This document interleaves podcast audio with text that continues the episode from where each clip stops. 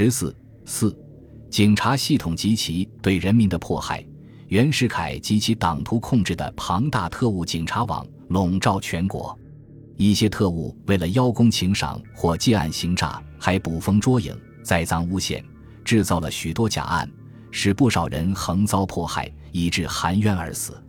湖南省邵阳中学国文教员给学生出了一个提倡民权的作文题，便被指为乱党而遭枪毙。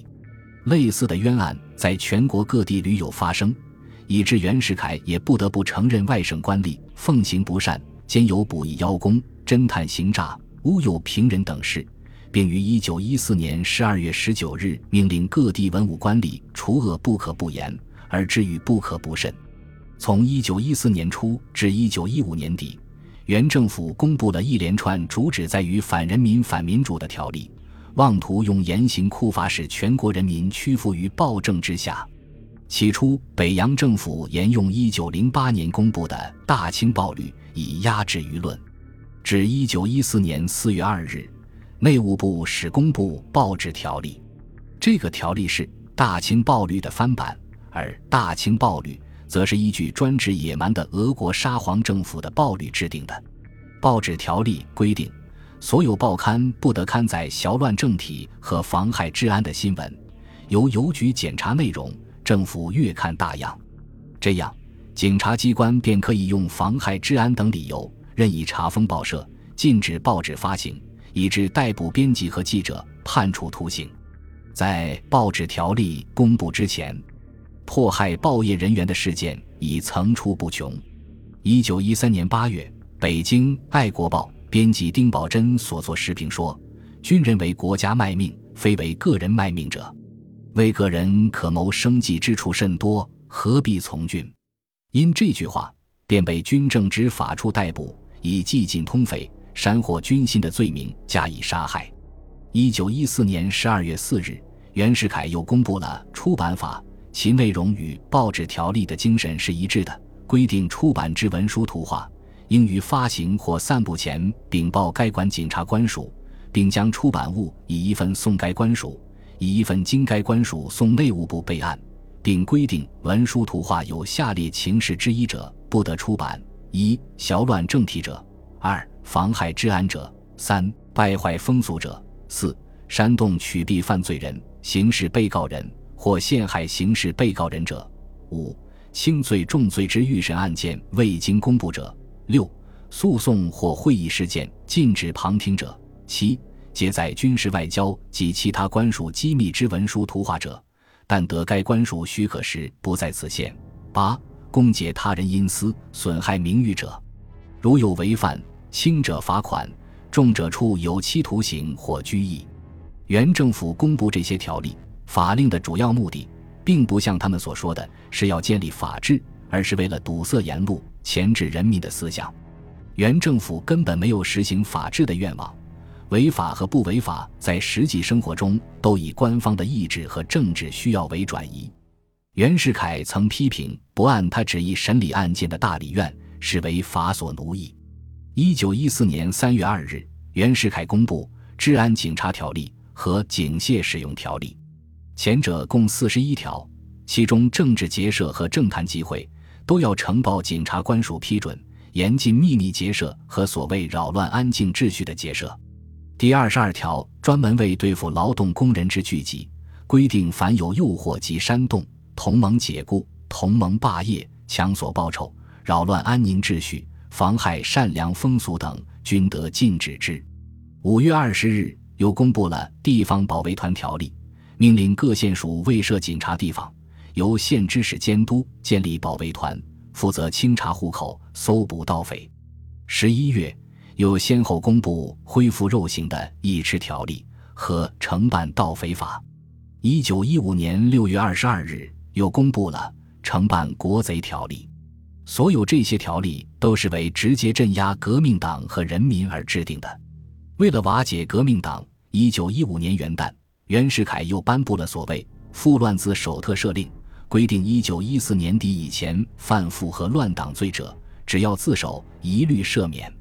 原政府用扼杀民族生机的恐怖手段，巩固其封建独裁统治，结果事情却走向他所期望的反面，人民和原政府的矛盾进一步激化，人民的不满和愤慨，犹如即将爆发的火山熔岩，在地下沸腾翻滚，随着时间的推移，愈来愈接近爆发。袁世凯的特务警察统治，不仅引起人民的普遍愤慨，而且也使北洋集团内部的矛盾尖锐起来。为加强警察特务系统的严密控制，一九一三年以后。袁世凯对他的爪牙也更多的采用血腥手段。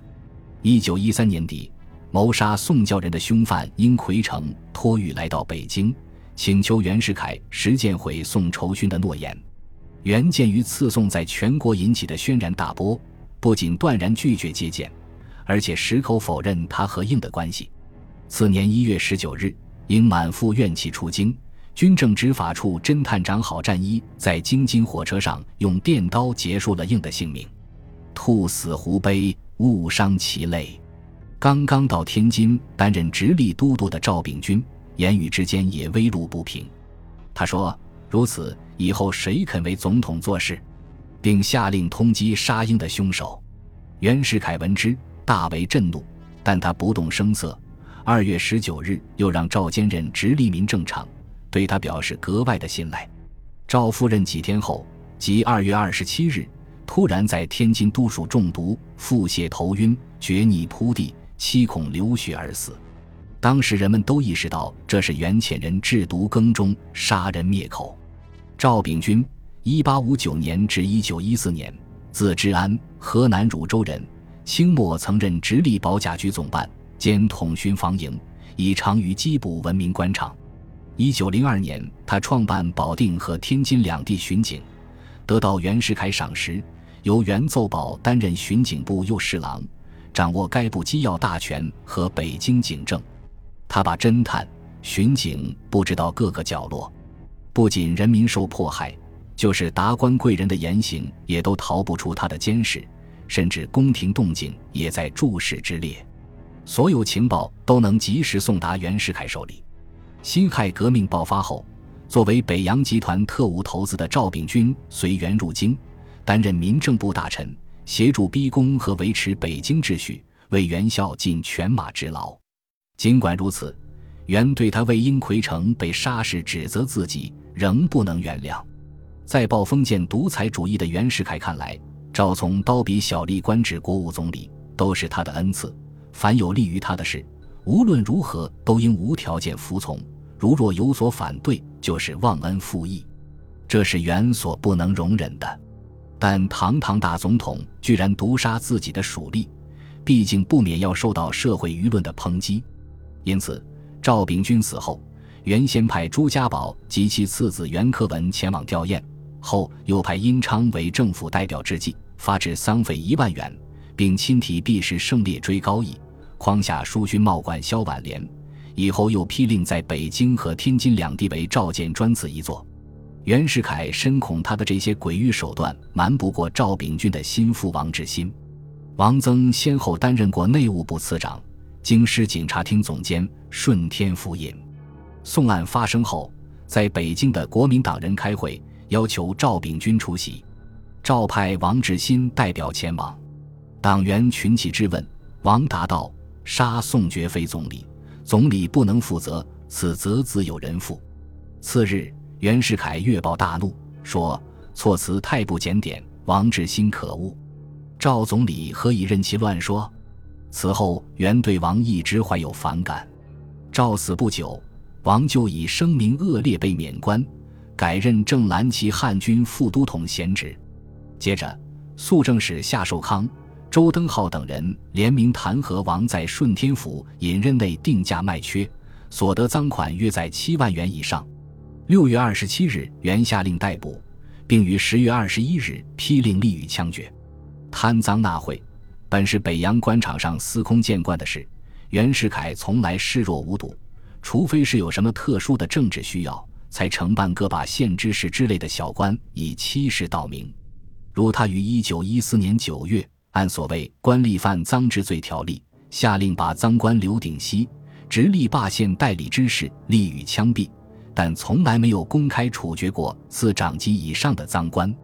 而今他却忽然下令将王志新处以极刑，这一举动自然使京内外北洋派无不悚然。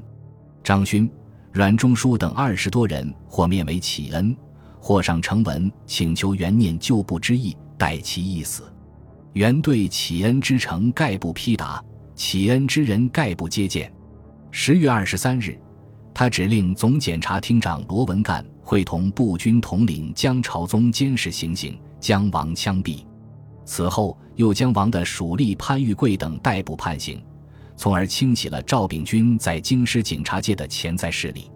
王死后，元对左右说：“王某乃素为赵志安赏识之人，且相知二十余年。”不忍见其有此结局，为案情重大，不得不以公义而灭私情，并发给王的家属抚恤银一千两。翌日，又下令申警百官勿贪赃枉法。他说：“故念京外官吏如王志新其人，未敢信为必无，必后承前，不可不引为大戒。”杀王志新一案，虽然袁世凯别有用心。